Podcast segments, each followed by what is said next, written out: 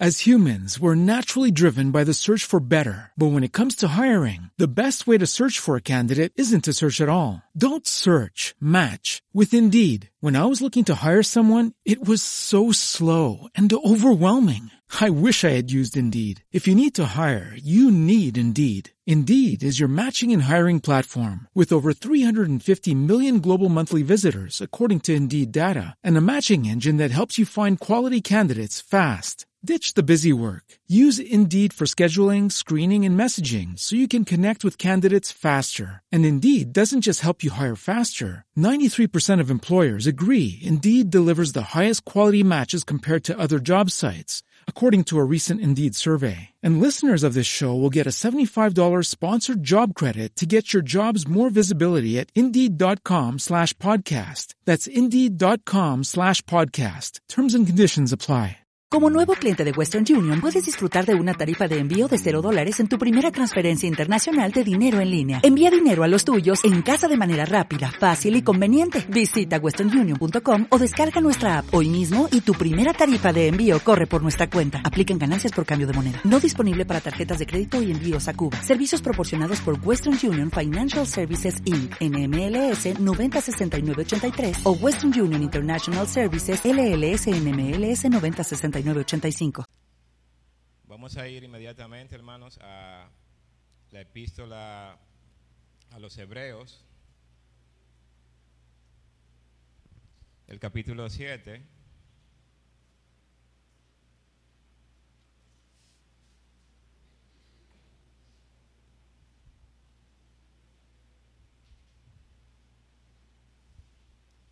Y vamos a leer los versículos desde el 22 hasta el versículo 28. Hebreos capítulo 7, versículo 22 hasta el versículo 28. Dice la palabra de Dios así. Por tanto, Jesús es hecho fiador de un mejor pacto. Y los otros sacerdotes llegaron a ser muchos debido a que por la muerte no podían continuar. Mas este, por cuanto permanece para siempre, tiene un sacerdocio inmutable, por lo cual puede también salvar perpetuamente a los que por él se acercan a Dios viviendo siempre para interceder por ello, porque tal sumo sacerdote nos convenía, santo, inocente, sin mancha, apartado de los pecadores y hecho más sublime que los cielos, que no tiene necesidad cada día como aquellos sumos sacerdotes de ofrecer primero sacrificio por sus propios pecados y luego por los del pueblo porque esto lo hizo una vez para siempre, ofreciéndose a sí mismo. Porque la ley constituye sumo sacerdote a débiles hombres, pero la palabra del juramento posterior a la ley, al Hijo hecho perfecto para siempre.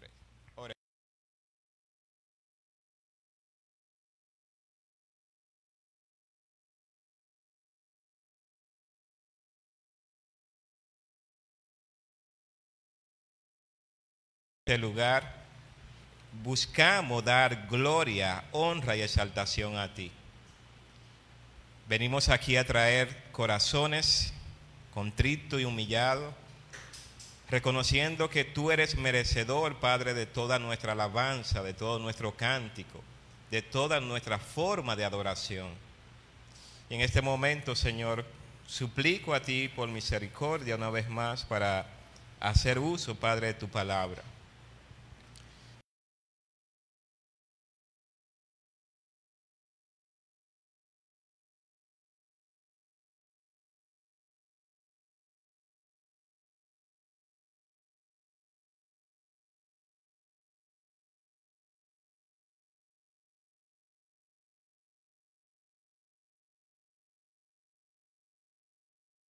Señor, guíanos durante este tiempo, y que toda gloria, honra y exaltación, Señor, sea dada a ti. Son favores que te pido, Padre, en el nombre de Jesús. Amén.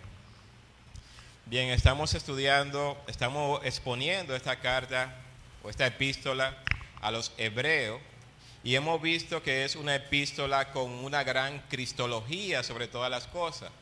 Y cristología es porque enfatiza mucho lo que tiene que ver con la persona de Jesucristo, su ministerio, su accionar, todo lo que Cristo ha hecho en cierta forma y cómo eso es lo que es útil realmente para cautivar y para mantener firme a los creyentes en todo tiempo y en toda época. Nosotros conocemos el contexto de la carta y hemos visto que había eh, incertidumbre en cierta forma de un grupo de creyentes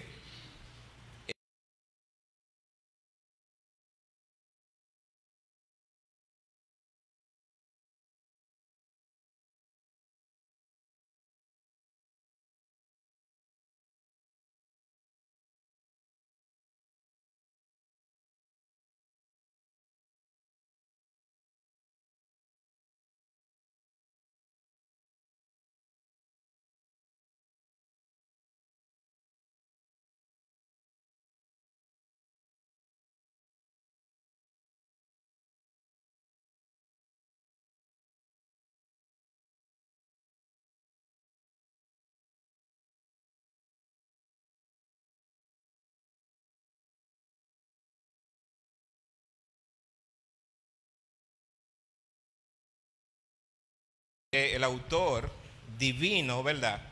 Se encarga entonces de inspirar.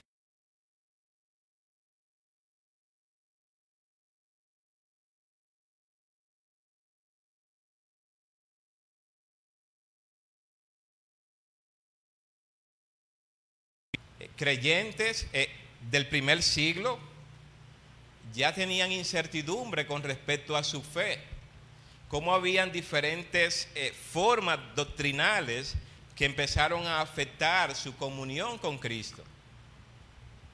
Y a través del tiempo hemos visto, ¿verdad?, cómo la iglesia ha sido continuamente bombardeada, cómo ha sido la fe de muchos, eh, ha sido cuestionada, se puede decir. Personas que pueden llegar a pensar y decir, oye, pero creemos en Cristo, pero posiblemente nos hace falta hacer algo más. Y conocemos de grupo de personas, ¿verdad?, que entiende que tener a Cristo no es suficiente y que por lo tanto es necesario tener buenas obras para poder llegar al cielo.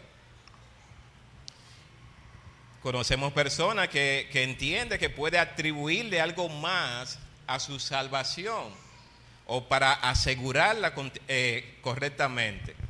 Sin embargo, las escrituras nos enseñan, ¿verdad?, que Cristo es suficiente. Él es el mediador, Él es la ofrenda y Él es quien ofrece la ofrenda por el pecado del hombre. No se necesita nada más. Ahora, ¿cómo el autor busca fortalecer la vida de los creyentes? En el capítulo 5, nosotros veíamos que él les reclamó en cierta forma de que ellos eran niños espiritualmente hablando. Ellos tenían que ser ya personas maduros por el tiempo que tenían en la fe. Sin embargo, ellos tenían necesidad de leche en lugar de alimento sólido y este lenguaje figurado, ¿verdad? Hablando de la, de la ineficacia del tiempo que tienen, cómo este no ha sido aprovechado para ser maduros espiritualmente hablando. Y por eso, el capítulo 5, ¿verdad? Él al final le hace esa fuerte eh, advertencia y ese fuerte reclamo, se puede decir, que eran perezosos que eran personas que se habían quedado rezagadas en cierta forma en desarrollar su vida cristiana. El capítulo 6, el hermano Smiling, pastor, estuvo tratando, ¿verdad?, eh, de cómo ir hacia la madurez y lo que, las cosas que son necesarias para llegar a ser maduro, estar fortalecido espiritualmente, de modo que su fe esté firme. Y es como si hiciera un paréntesis, porque en el capítulo 5 le estaba hablando del sacerdocio de Melquisedec y luego amplía el capítulo 6, hace lo que es necesario para la madurez pero en el capítulo 7 él va a retomar realmente lo que es el sacerdocio de Melquisedec. Y es interesante cómo el autor eh, va de un tema a otro y él le dice, miren, es como que no le puedo enseñar algo más porque ustedes todavía no son capaces de poder entender. Sin embargo, en este capítulo 3, él va a dar la explicación de lo que tiene que ver el sacerdocio de Jesucristo al, al, orden o a la forma de Melquisedec. Y el capítulo 7 entonces inicia hablando de ese sacerdocio de Jesucristo. Algo que podemos ver inmediatamente, abordamos este capítulo 7, es que Él, y, y, es de la parte que nosotros tenemos que tener plena confianza y certidumbre. Cuando nosotros vemos en las escrituras que un texto se utiliza para explicar eh, un, otro texto de la escritura, eso debe darnos a nosotros plena confianza. Eh, yo no sé si ustedes cuando vieron eh, la, la parábola del sembrador, ¿verdad? Que salió a sembrar y lo que pasó con las semillas que cayeron y cómo los discípulos luego se acercan a Jesús y le dicen, mira, explícanos esta, que no entendimos. Y cómo Jesús entonces se encarga de decirle, mira, esto, esto, esto, esto. Y esa es la mejor interpretación realmente. Esa, esa es la que Dios eh, te tiene en mente y es la que es explicada por Dios precisamente para dejar todo con mucha claridad, sin nada como a la interpretación. Y en este caso sucede algo similar, porque el autor viene hablando de Melquisedec y, como que es muy sonoro Melquisedec. Y en estos versículos del 1 al 10, él va a dar detalles realmente de lo que tiene que ver con ese sacerdocio de Melquisedec. Dice el versículo 1, y allí vamos a ver quién es este hombre. Porque este Melquisedec, rey de Salem, sacerdote del Dios Altísimo, que salió a recibir a Abraham, que volvía de la derrota de los reyes, y le bendijo. Lo primero que podemos notar es que el texto inicia haciendo alusión a Génesis capítulo 14, donde allí hay un relato bastante amplio de lo que sucedió y, la razón por la cual eh, Abraham da los diezmos a Melquisedec. Si ustedes van al capítulo 14 de Génesis, versículo 17 al 20, está exactamente lo que estamos, vamos a ver en estos primeros versículos. Y allí vemos entonces que Melquisedec es rey de Salem y allí sacerdote del Dios Altísimo. Hermanos, y esta referencia que está haciendo aquí, si nosotros seguimos la línea de pensamiento relatada en Génesis, vamos a, dar, vamos a darnos cuenta que es la primera vez que aparece el nombre sacerdote del Dios Altísimo. Sin embargo, como va a explicar el mismo texto más adelante, este no tiene un origen que puede ser identificado, ni anterior ni sucesores a su sacerdocio.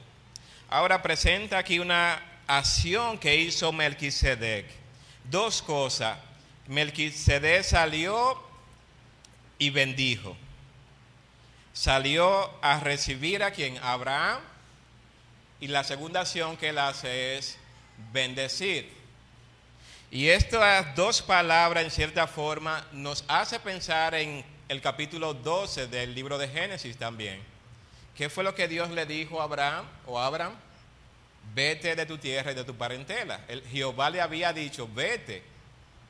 Y precisamente la bendición había sido pronunciada en ese capítulo 12 del libro de Génesis.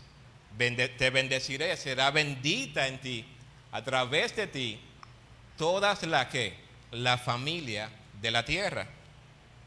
Así que este sacerdote hace dos acciones que son congruentes realmente con el pensamiento de Dios. Sale y bendice. Versículo 2. A quien asimismo dio Abraham que los diezmos de todo, cuyo nombre significa primeramente rey de justicia y también rey de Salem, esto es, rey de paz. Y allí podemos entonces ver el capítulo para tener esta historia en nuestra mente, hermanos. En Génesis capítulo 14. Vamos brevemente allá.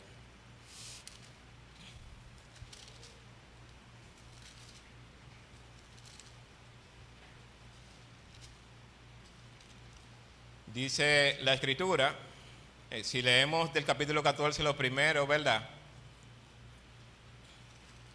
Sabemos que es un alguien va y da aviso a Abraham de que su sobrino Lob había sido llevado cautivo junto con otros, lo que motiva entonces que éste salga, eh, alma a sus criados, y es interesante porque presenta allí que Abraham tenía 300 eh, esclavos, se puede decir así, siervos en su casa. Y él lo alma todo y va detrás de estos reyes y, en cierta forma lo derrota, quitándole todas las posesiones que estos habían tomado. Dice el versículo 17, cuando volvía de la derrota de que Dorlaumer y de los reyes que con él estaban, salió el rey de Sodoma a recibirlo al valle de Sabe, que es el valle del rey. Entonces Melquisedec, rey de Salem y sacerdote del Dios Altísimo, sacó pan y vino y le bendijo diciendo, bendito seas Abraham del Dios Altísimo, creador de los cielos y de la tierra, y bendito sea el Dios y bendito sea el Dios altísimo que entregó tus enemigos en tus manos y le dio a Abraham los diezmos de todo. Allí aparece entonces este personaje y es lo que está haciendo alusión directamente en este capítulo 7 de Hebreos, versículo 3. Y allí va a dar entonces alguna característica que tiene este personaje. Dice, sin padre, sin madre, sin genealogía, que ni tiene principio de día ni fin de vida, sino hecho semejante al Hijo de Dios, permanece sacerdote para siempre. Hermanos, estamos viendo entonces que este Melquisedec evidentemente no había sido ordenado de una familia sacerdotal, que es lo que quiere eh, denotar el texto. Él no viene de una descendencia de sacerdote, digámoslo de esa manera. Y lo que está presentando es que también después de él no se conoce ningún otro sacerdote que provenga directamente de él. Y es lo que el texto quiere enfatizar. Dice, sin padre, sin padre conocido, ¿verdad? Que sirviera, que sirviera en el altar es lo que está presentando. Sin madre, sin genealogía, que ni tiene principio de día ni fin de vida, sino hecho semejante al Hijo de Dios, permanece sacerdote para siempre. Y lo que hace referencia es entonces que Melquisedec no tiene un origen que puede ser señalado más que nada. Obviamente, ¿verdad? Tenemos que decir que él era un hombre, común y corriente, tenemos que decirlo así, como todos los hombres en esa época. Lo que hace referencia es que su oficio sacerdotal no está identificado de, dentro de un grupo de sacerdotes. Y allí entonces el texto nos presenta esa realidad. Y la idea que presenta el capítulo 3, la parte final, es que él, eh, por eso Él es hecho semejante al sacerdocio del Hijo de Dios, es decir, el sacerdocio de Jesucristo. Y más adelante eso lo va a aclarar realmente el texto. Dice el versículo 4, considerad pues cuán grande era este a quien aún Abraham, el patriarca, dio diezmo del botín. Y esto sí lo va a poner de manifiesto, hermanos, porque dentro del pueblo de Israel, este hombre, Abraham, tiene un papel muy sobresaliente y muy importante. Cuando nosotros pensamos en el Antiguo Testamento, ¿quiénes son las personas más sobresalientes? Posiblemente nosotros podemos decir, mira, Moisés, David, Salomón, ¿verdad? Son los nombres como más sonoros del Antiguo Testamento. Pero si nosotros preguntamos, ¿quién recibe la promesa y la bendición? ¿Quién es el primero, podemos decir, de que Padre de todos, de, de toda una nación? Si nosotros preguntamos de esa manera, inmediatamente vamos a ir a Abraham, el Padre de la fe. Y, esto es motivo de honor para todo judío. Identificarse con Abraham era algo honorable, era algo de mucha estima, podemos decir. Ya que la posición de este es bien conocida por todos los judíos. Así que cuando en este texto nosotros vemos, considerar pues cuán grande era este. Y aquí lo que va a presentar es que Melquisedec era superior en cierta forma a Abraham. Y por eso lo pone así el texto, dice considerad, eh, eh, pon atención, observen, miren, pues cuán grande era este a quien aún Abraham, el patriarca, dio diezmo del botín. Y más adelante él va a mostrar esa realidad también. Así que Melquisedec, como sacerdote, es superior a Abraham. Es lo que está presentando el texto. Dice el versículo 5, ciertamente los que de entre los hijos de los, de los hijos de Leví reciben el sacerdocio, tienen mandamiento de tomar del pueblo los diezmos según la ley, es decir, de sus hermanos, aunque estos también hayan salido de los lomos de quién? De Abraham. Pero aquel cuya genealogía no es contada entre ellos, tomó de Abraham los diezmos y bendijo al que tenía las promesas. Y sin discusión alguno, el menor es bendecido por quién? Por el mayor.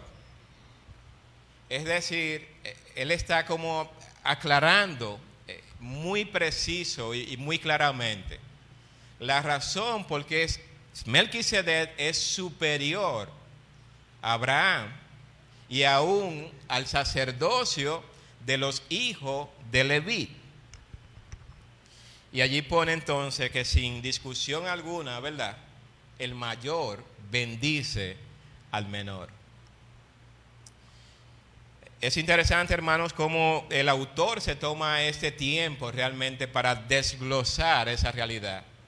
Y son de los textos que no nos dejan como duda o, a interpretaciones, sino que lo expone con mucha claridad. Dice el versículo 9, y por decirlo así, en Abraham pagó los diezmos también quién? Leví, que recibe los diezmos porque aún estaba en los lomos de su padre cuando Melquisedec le salió al encuentro. La idea es, ¿verdad? Que Abraham eh, tuvo un hijo de nombre ¿cómo? ¿Cómo se llama el hijo de, de Abraham? Isaac. ¿Y este tuvo a quién? A Jacob. Y Jacob tuvo a los doce. Y dentro de los doce está precisamente Leví, hijo de Lea.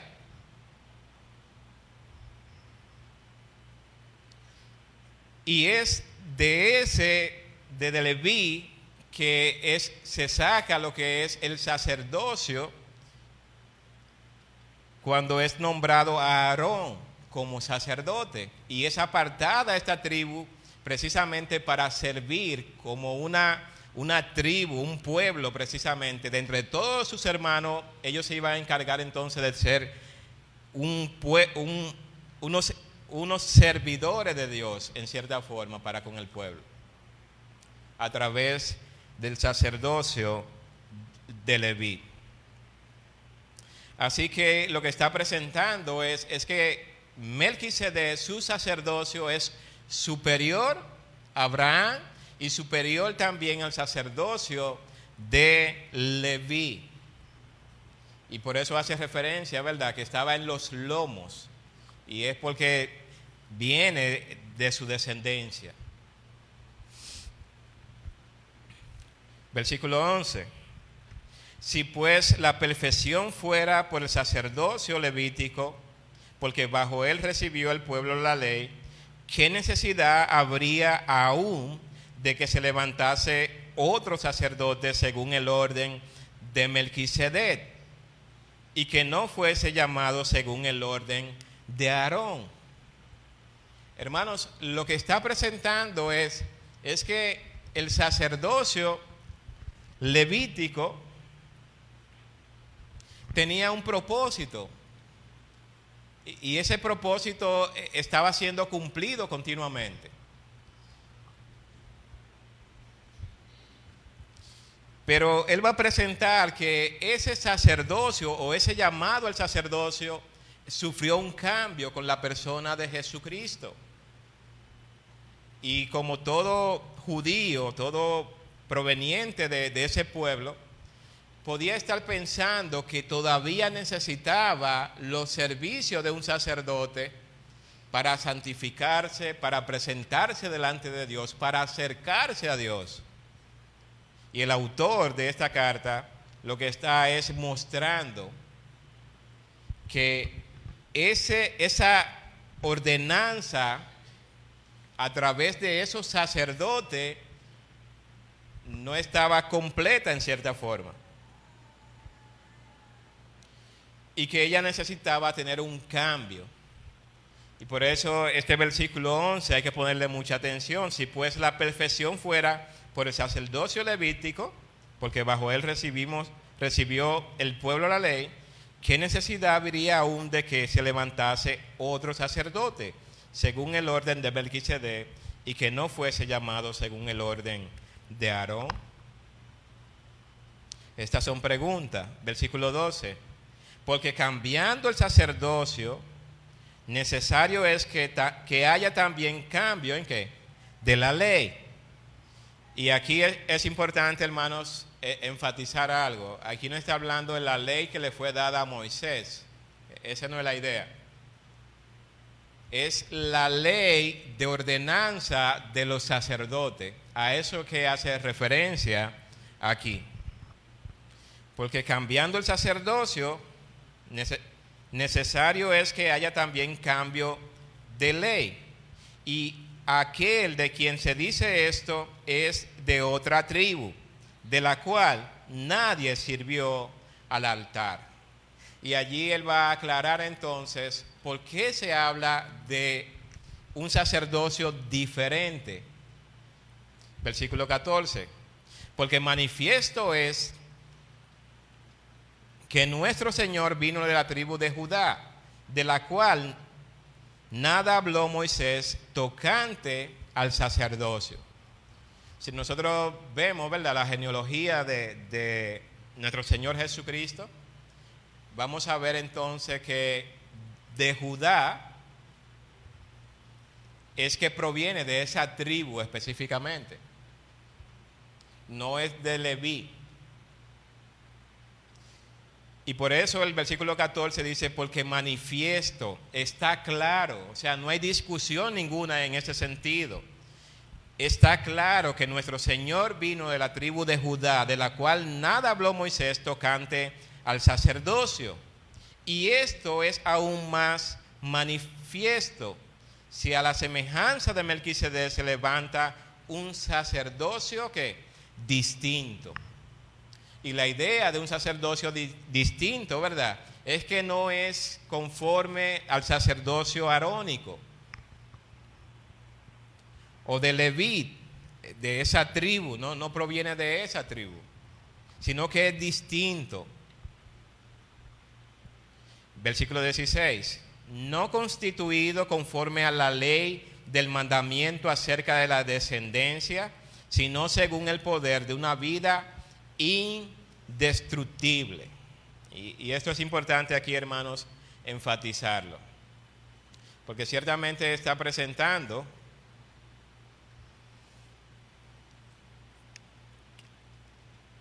no constituido conforme a la ley del mandamiento acerca de la descendencia. Es decir, la descendencia de Leví no es, no es de esa rama que proviene el sacerdocio de Jesucristo. Y cuando habla de una vida indestructible, está hablando de la resurrección de Jesucristo de entre los muertos. Está hablando entonces de la obra que llevó a cabo Jesús en la cruz del Calvario. Y debemos eh, siempre pensar en esa realidad. La muerte de Cristo, su resurrección de entre los muertos,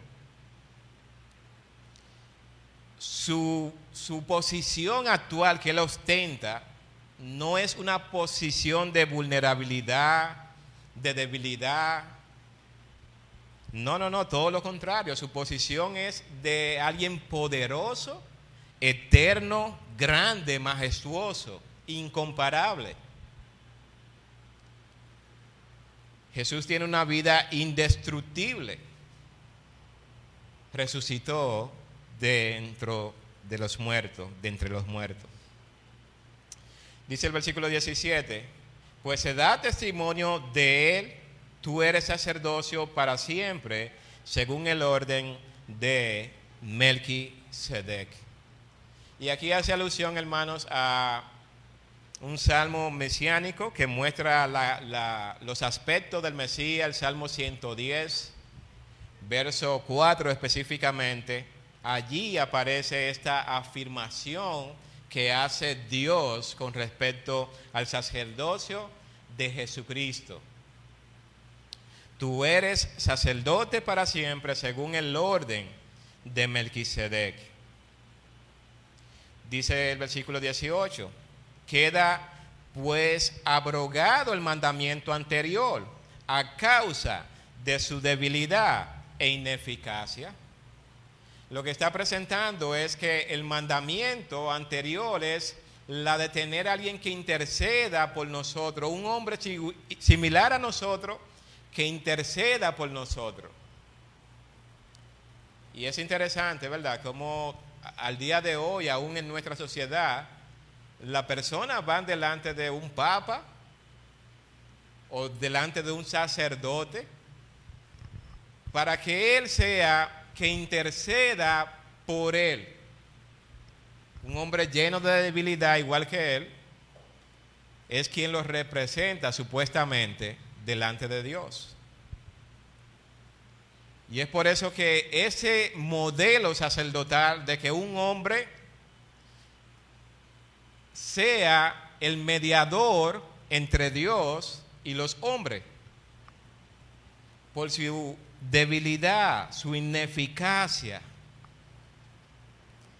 Y lo que está diciendo el texto es, es que ya no es necesario tener un sacerdote como tú y como yo, lleno de debilidad. Ya no es necesario ofrecer un sacrificio, matar un cabrito. El texto está siendo bien enfático y está presentando de que quedó abrogado. Y cuando nosotros vemos esa palabra en la escritura, ¿verdad? es una palabra como bien fuerte. Ya no es necesario. Ya no es necesario tener a, un hombre de una descendencia en específica que sea que interceda por ti y por mí.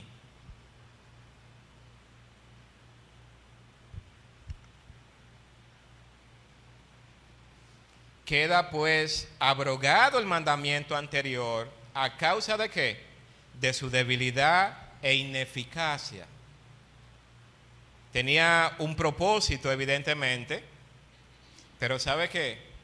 Todo eso apuntaba realmente al sacrificio que Jesucristo llevaría a cabo por nosotros para podernos llevarnos a Dios, acercarnos a Dios. Versículo 19. Pues nada perfeccionó la ley y de la introducción de una mejor esperanza, por la cual nos acercamos a Dios. Hermanos, nosotros nos podemos acercar a Dios. ¿Sabe por qué? Por Jesucristo. No hay otro mediador. Y, y, cuando hablamos de esto, ¿verdad? Pensamos en, en la idolatría en muchos sentidos de la palabra. ¿Cómo la persona llega a pensar que María y, damos gloria a Dios por la vida de esa mujer que Dios utilizó como un instrumento. Y no le quitamos ningún mérito que ella pueda tener. Y no nos vayamos nunca al otro extremo, ¿verdad? Damos gloria a Dios por, por ella. Por las acciones que, que Dios llevó a cabo a través de ella. pero ella no es la mediadora, que es como muchas veces es vista, entre el hombre y Jesús, como a veces lo quieren poner. La lógica que, que muchas veces aplican es, espérate, porque si ella es su madre, entonces ella le puede decir al hijo, como hizo en la boda de Canaán, ¿verdad? que haga tal cosa, entonces tú le pides a ella para que ella le pida a él y para que él entonces le pida al Padre y entonces tú recibas lo que tú estás pidiendo. Esa es la lógica que aplica. Sin embargo, la escritura está presentando con mucha precisión que solamente Cristo es el mediador entre Dios y los hombres. Solamente Cristo es el que quita el pecado del mundo. Solamente Cristo es el que tiene poder para acercar al hombre a Dios. No hay, no hay ser, no hay otro ser en, en la tierra que pueda acercar al hombre a Dios. No existe. Y por eso el autor está tomando mucho tiempo para mostrar que el sacerdocio de Cristo no es un sacerdocio eh, generacional, sino que es un sacerdocio obtenido como consecuencia de la resurrección de entre los muertos. Él es un intercesor eterno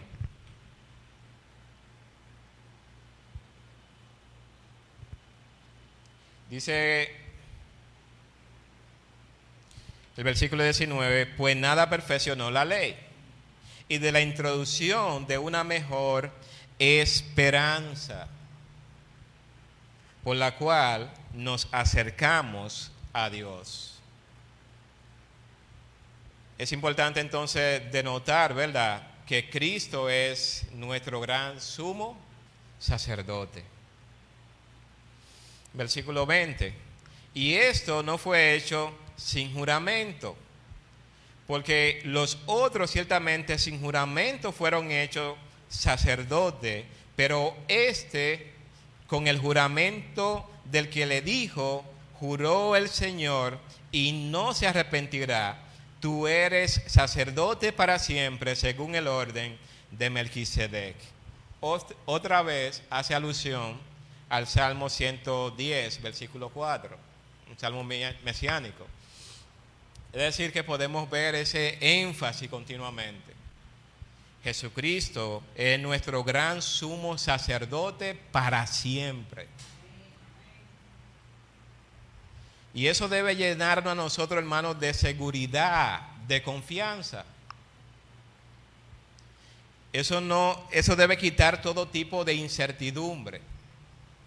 Ciertamente, eh, nosotros necesitamos personas que nos alienten, que nos aconsejen, que nos den instrucciones. Es cierto, nosotros necesitamos esa dinámica continua entre hermanos. Pero el único que intercede delante de Dios por nosotros es Jesucristo, quien tiene autoridad, dominio y poder. Y esa es nuestra esperanza. Así que versículo 22 dice, por tanto, Jesús es hecho fiador de un mejor pacto. Y esto es importante, hermanos, porque en Jesús, en Jesucristo, sus promesas, sus garantías son seguras, son fieles, son verdaderas.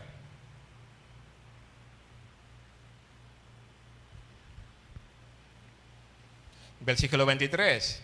Y los otros sacerdotes llegaron a ser muchos debido a que por la muerte no podían continuar. Y, él sigue como extendiendo esa realidad. Es como eh, mirar, ¿verdad?, lo que sucedía en el Antiguo Testamento. Murió el sacerdote, ¿quiénes? Ah, sus, sus hijos, su descendencia, su descendencia. Ok. Entonces ahora el hijo ocupa el lugar del padre y otro sacerdote más. Y luego muere ese, otro más. Luego muere ese, otro más. Lo que está presentando, ¿verdad? Que tenían que ser muchos.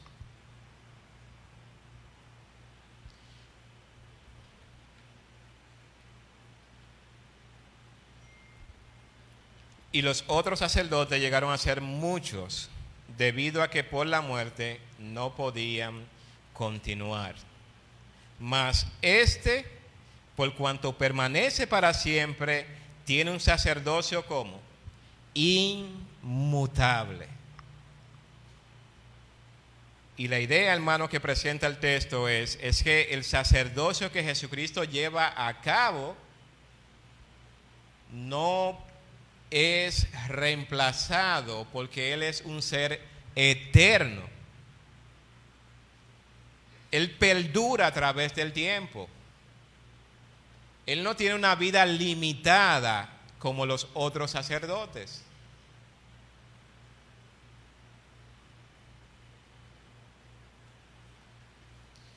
Y allí él va a continuar entonces ampliando el texto. Dice el versículo 25 por lo cual puede también salvar perpetuamente a los que por él se acercan a Dios.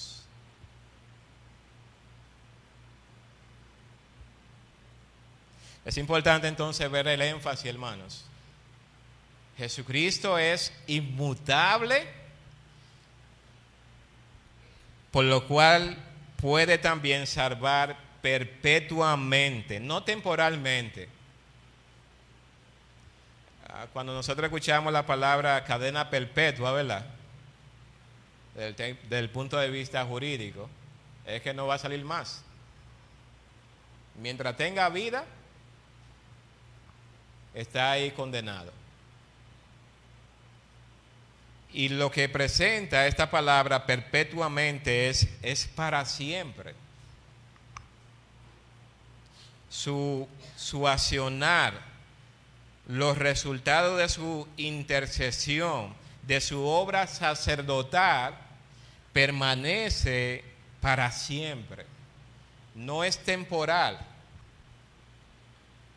No, no, no, no, no se ve afectada por, por el tiempo, por las edades. Y allí dice, por lo cual puede también salvar perpetuamente a los que por él se acercan a Dios. Es interesante, hermanos, que las personas que entienden que pueden perder la salvación, ¿verdad? Tienen entonces que estar haciendo obra una tras otra, tras otra, tras otra, para asegurarla, porque si dejó de hacer buenas obras, puede perder la salvación.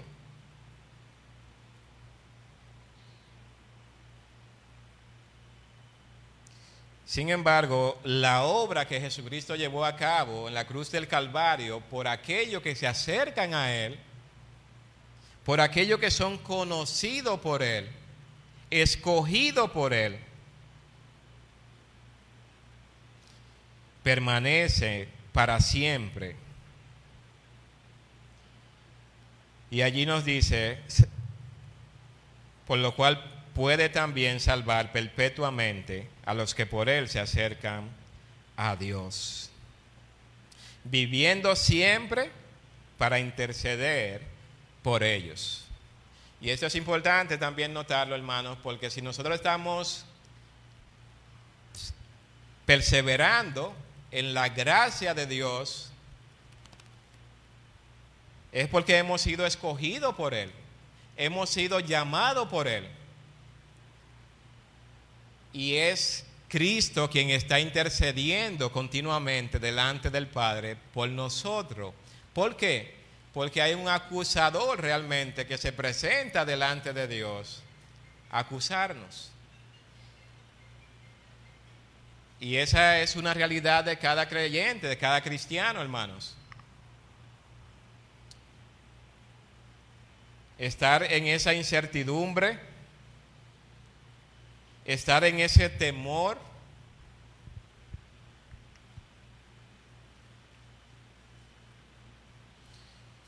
Tenemos que entender entonces que la intercesión que Cristo hace por nosotros es continuamente. Hermanos, obviamente nosotros estamos mirando esto y tenemos que pensar, cuando nosotros pecamos, fallamos delante de Dios. La escritura nos presenta, ¿verdad?, que abogado tenemos para con el Padre. Y obviamente como el, el acusador va a venir diciendo, míralo ahí, pecó contra ti. Míralo ahí, mira lo que hizo. Y la idea es que cuando usted va delante de Dios, buscando el rostro del Señor, arrepentido, con un corazón contrito y humillado, clamando por misericordia, dice la Escritura que abogado tenemos para con el Padre. Es decir, que quien realiza la intercesión por nosotros delante del Padre es Jesucristo.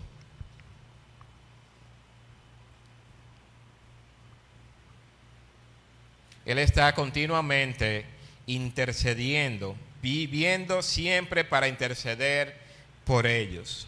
Dice el texto, el capítulo 25. Dice, porque tal sumo sacerdote nos convenía santo, inocente, sin mancha, apartado de los pecadores y hecho más sublime que los cielos. Porque tal sumo sacerdote nos convenía.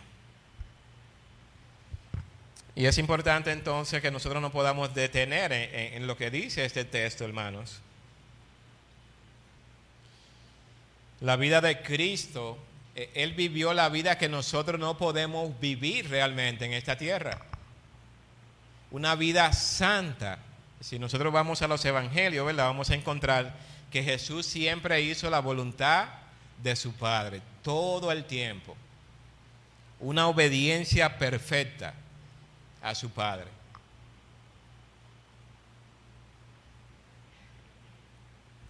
Inocente, no había forma de acusarlo. Moralmente no había forma, nadie, ningún tipo de acusación realmente que no fuera falsa. Inocente. Y el texto dice, sin mancha. E, él no está corrompido Él no tiene ningún tipo de vestigio de corrupción, de maldad, de engaño, de falsedad.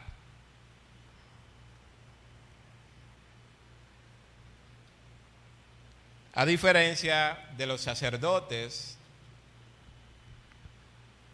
que tenemos en el día de hoy, en algunas congregaciones o algunas iglesias.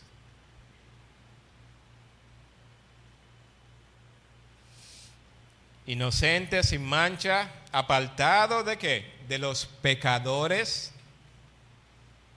Es decir, que aunque Él estuvo entre nosotros, Él no se contaminó con los pecados de los hombres.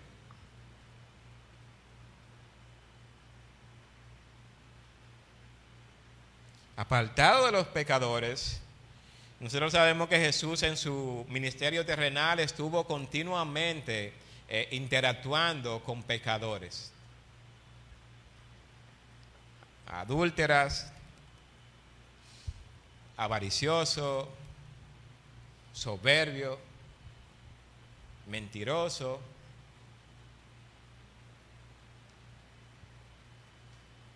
Él estuvo entre ellos, pero él no fue como ellos.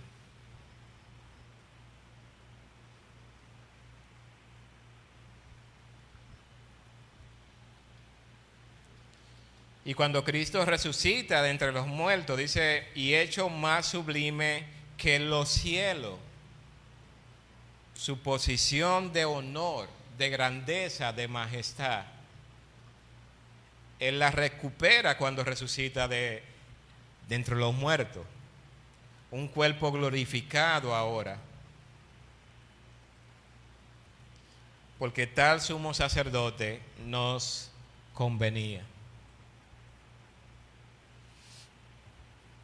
Dice el versículo 27 que no tiene necesidad cada día, como aquellos sumos sacerdotes, de ofrecer primero sacrificio por sus propios pecados y luego por los del pueblo. Ustedes recuerdan, ¿verdad? El capítulo 5, donde veíamos esto.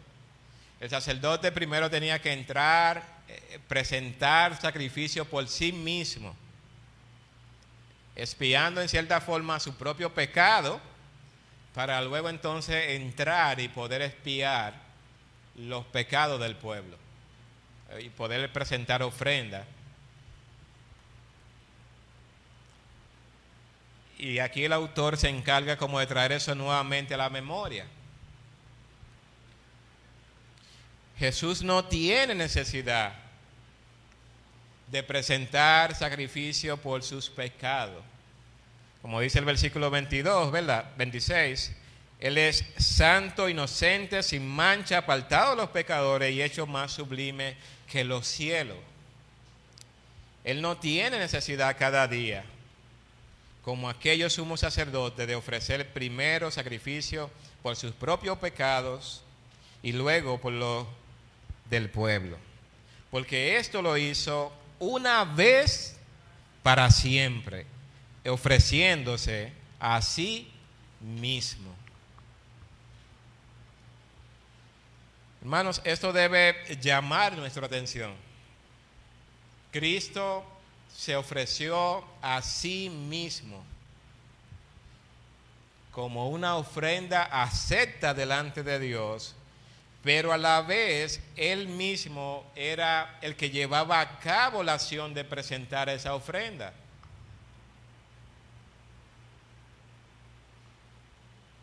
Ofreciéndose a sí mismo.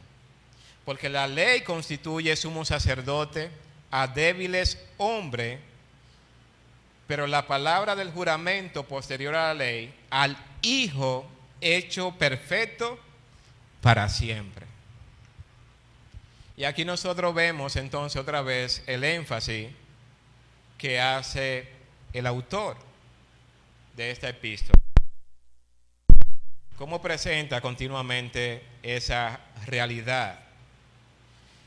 Al nosotros contemplar eso, podemos observar algunos aspectos en esta porción de las Escrituras, hermanos, que, que deben llamar nuestra atención. Lo primero, en el capítulo 7, verso 4, allí aparece una palabra que dice Abraham el patriarca. Y, esta es una palabra que en el día de hoy, en cierta forma, es una palabra que está siendo satanizada. Sin embargo, nosotros sabemos que la sociedad judía, ¿verdad? la familia, eran precisamente el modelo patriarcal, donde el padre era el responsable del cuidado, la protección, de toda la familia. No importaba si la familia había, si se había casado. Si se casaba era como toma una parte de la tierra y habita ahí. Y continuaba entonces esa, esa descendencia morando en su entorno, en su alrededor.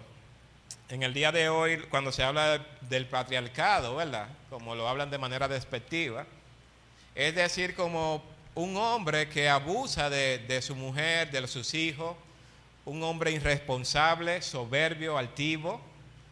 Eso es lo que se presenta realmente cuando se habla de patriarcado en el día de hoy. Alguien abusador en cierta forma. Sin embargo, nosotros podemos tener con claridad que el modelo que presenta la escritura no tiene nada que ver con lo que el día de hoy quieren decir los movimientos eh, feministas que existen y, y demás. Entonces debe quedar en nosotros esa claridad. Abraham, el patriarca, era un hombre bondadoso, un hombre de fe, que cuidó, preservó, un hombre que aprendió a obedecer a Dios, creyó a Dios, y por eso es reconocido como el padre de la fe.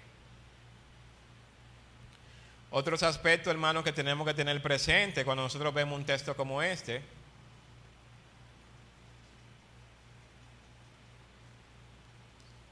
Tiene que ver con nuestra vida como creyente, como cristiano. Si bien es cierto, Jesucristo está intercediendo continuamente delante del Padre por nosotros. Él es el mediador, Él es el intercesor. Pero esta realidad nunca puede llevarnos a nosotros a tener una vida pasiva en el sentido de nuestro crecimiento espiritual. Sí, Cristo está intercediendo por nosotros, pero cada uno de nosotros tiene el compromiso de ser diligente en estar apartado del mal, en buscar continuamente la santidad.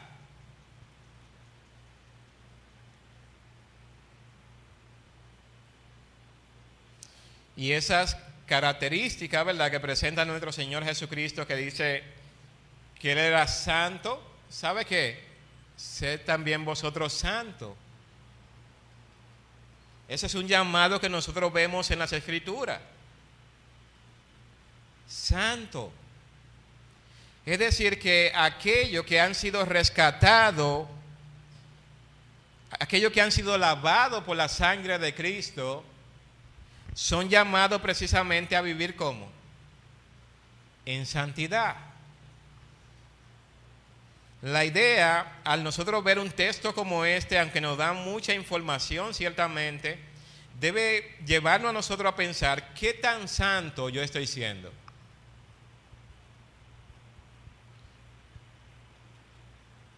Y allí aparece otra palabra que dice inocente. ¿verdad? La idea de, ser inocente es carente de maldad o de astucia, de rencor, de engaño.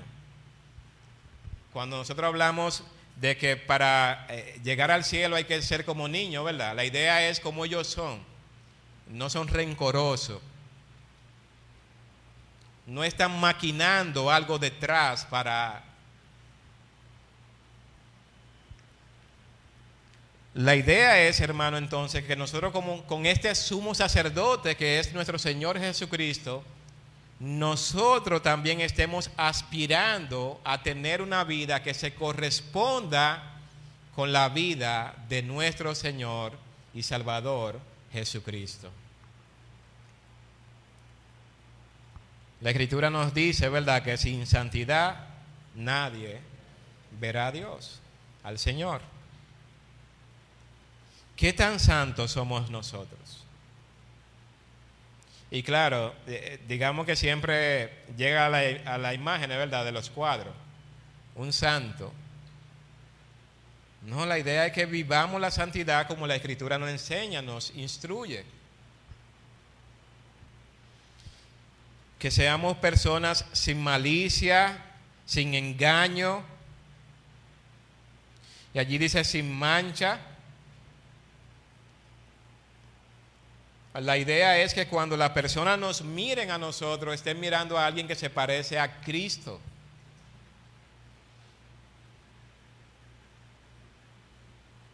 Jesús dijo, mis ovejas oyen mi voz y me siguen.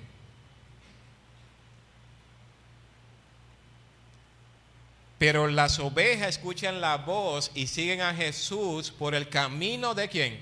De Jesús. Y debe de ser el anhelo de cada uno de nosotros ser como Él. Es cierto que no vamos a caminar con, con esa precisión, eso es cierto. Pero si Él es nuestro gran pastor, nuestro buen pastor, nosotros estamos llamados a seguir sus pisadas. Así que si Él es santo, inocente, sin mancha, tú y yo estamos llamados a ser santo, inocente, sin mancha. Esta otra parte dice, apartado de los pecadores. Y esto tiene que ver con no consentir con el pecado de las personas que nos rodean continuamente. ¿Cómo estar en el mundo? La oración sacerdotal de Jesucristo, ¿verdad?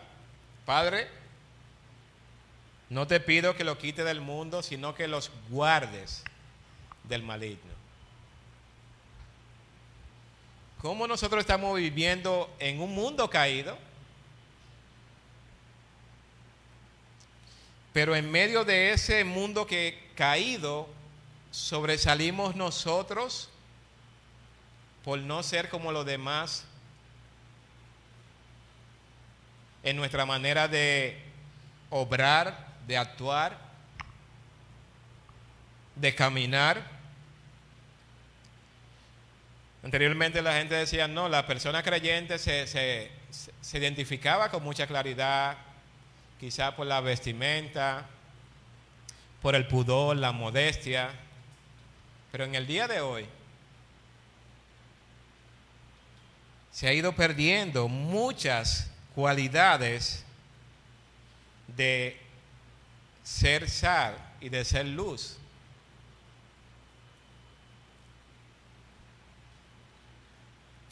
Así que debemos estar teniendo una vida que está apartada, separada para Dios y que se pueda diferenciar de los pecadores. Es una vida buscando agradar a Cristo lo que nos hace a nosotros diferente. Es vivir para Él. Saber entonces que nuestro Señor Jesucristo es nuestro gran sumo sacerdote debe llenarnos de confianza. Debe llenarnos de, de seguridad, de paz. Saber que Él está intercediendo delante del Padre por, nosotros esas ansiedades que pueden llegar a nuestras vidas. Quizás en algún momento de tu vida tú llegas a pensar que estás solo o sola, de que te han dejado solo, la familia, los amigos. Tener esa seguridad de que Jesucristo, aquel que murió en la cruz del Calvario, está intercediendo por ti delante del Padre, debe llenarte de seguridad, de confianza. De modo que echemos a un lado todo lo que es la ansiedad, la incertidumbre, porque Jesucristo es nuestro gran sumo sacerdote. Así que finalmente, hermanos, podemos meditar en esta grandeza, en la grandeza de nuestro Señor Jesucristo. Podemos tener tranquilidad, podemos tener paz, porque no solamente nos presenta los retos que nosotros tenemos por delante, no solamente nos presenta que debemos ser santos, sino que tenemos la oportunidad de vivir en santidad. No solamente demanda de nosotros que seamos inocentes, sino que también nos da a nosotros la, la oportunidad de purificar nuestros corazones.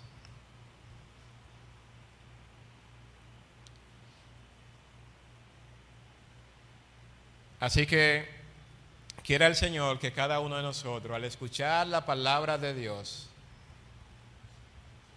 pueda estar llenando su vida de lo que a Dios le agrada. Poniendo a un lado lo que no es del agrado de Dios y afirmando aquello que es para la gloria de Dios. De esa manera, hermanos, nosotros vamos a hacer personas que honran a Dios, pero que dan gloria al gran sumo sacerdote que es nuestro Señor y Salvador Jesucristo. Vamos a orar. Padre, te damos gracias, Señor. Gracias porque tú eres Dios y aún nosotros podemos tener dudas, luchas, pero qué tranquilidad, Padre, nos da saber que Jesús es, y solo Él, es nuestro gran sumo sacerdote. Qué bueno que Él permanece para siempre. Qué bueno que Él no cambia con el paso del tiempo. Qué bueno, Señor, es saber que sus bondades pueden ser nuestras bondades, que su santidad puede ser nuestra santidad, que su inocencia puede ser nuestra inocencia.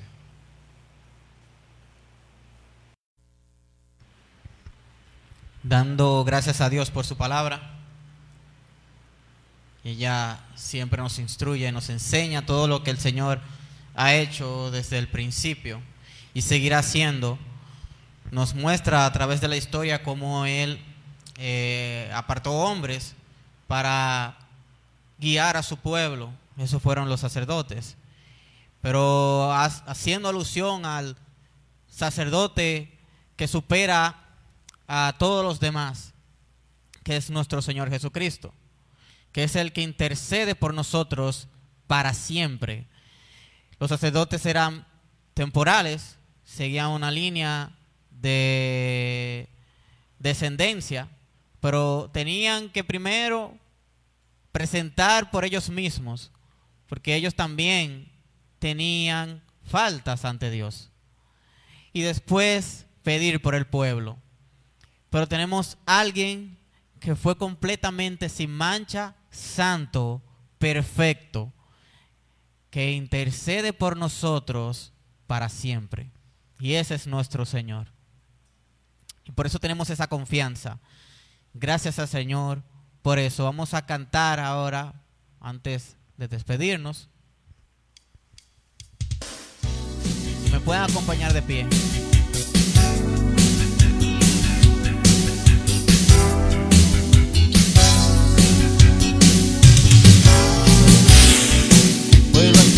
por Dios, nació un cáncer, que hasta celoso linaje.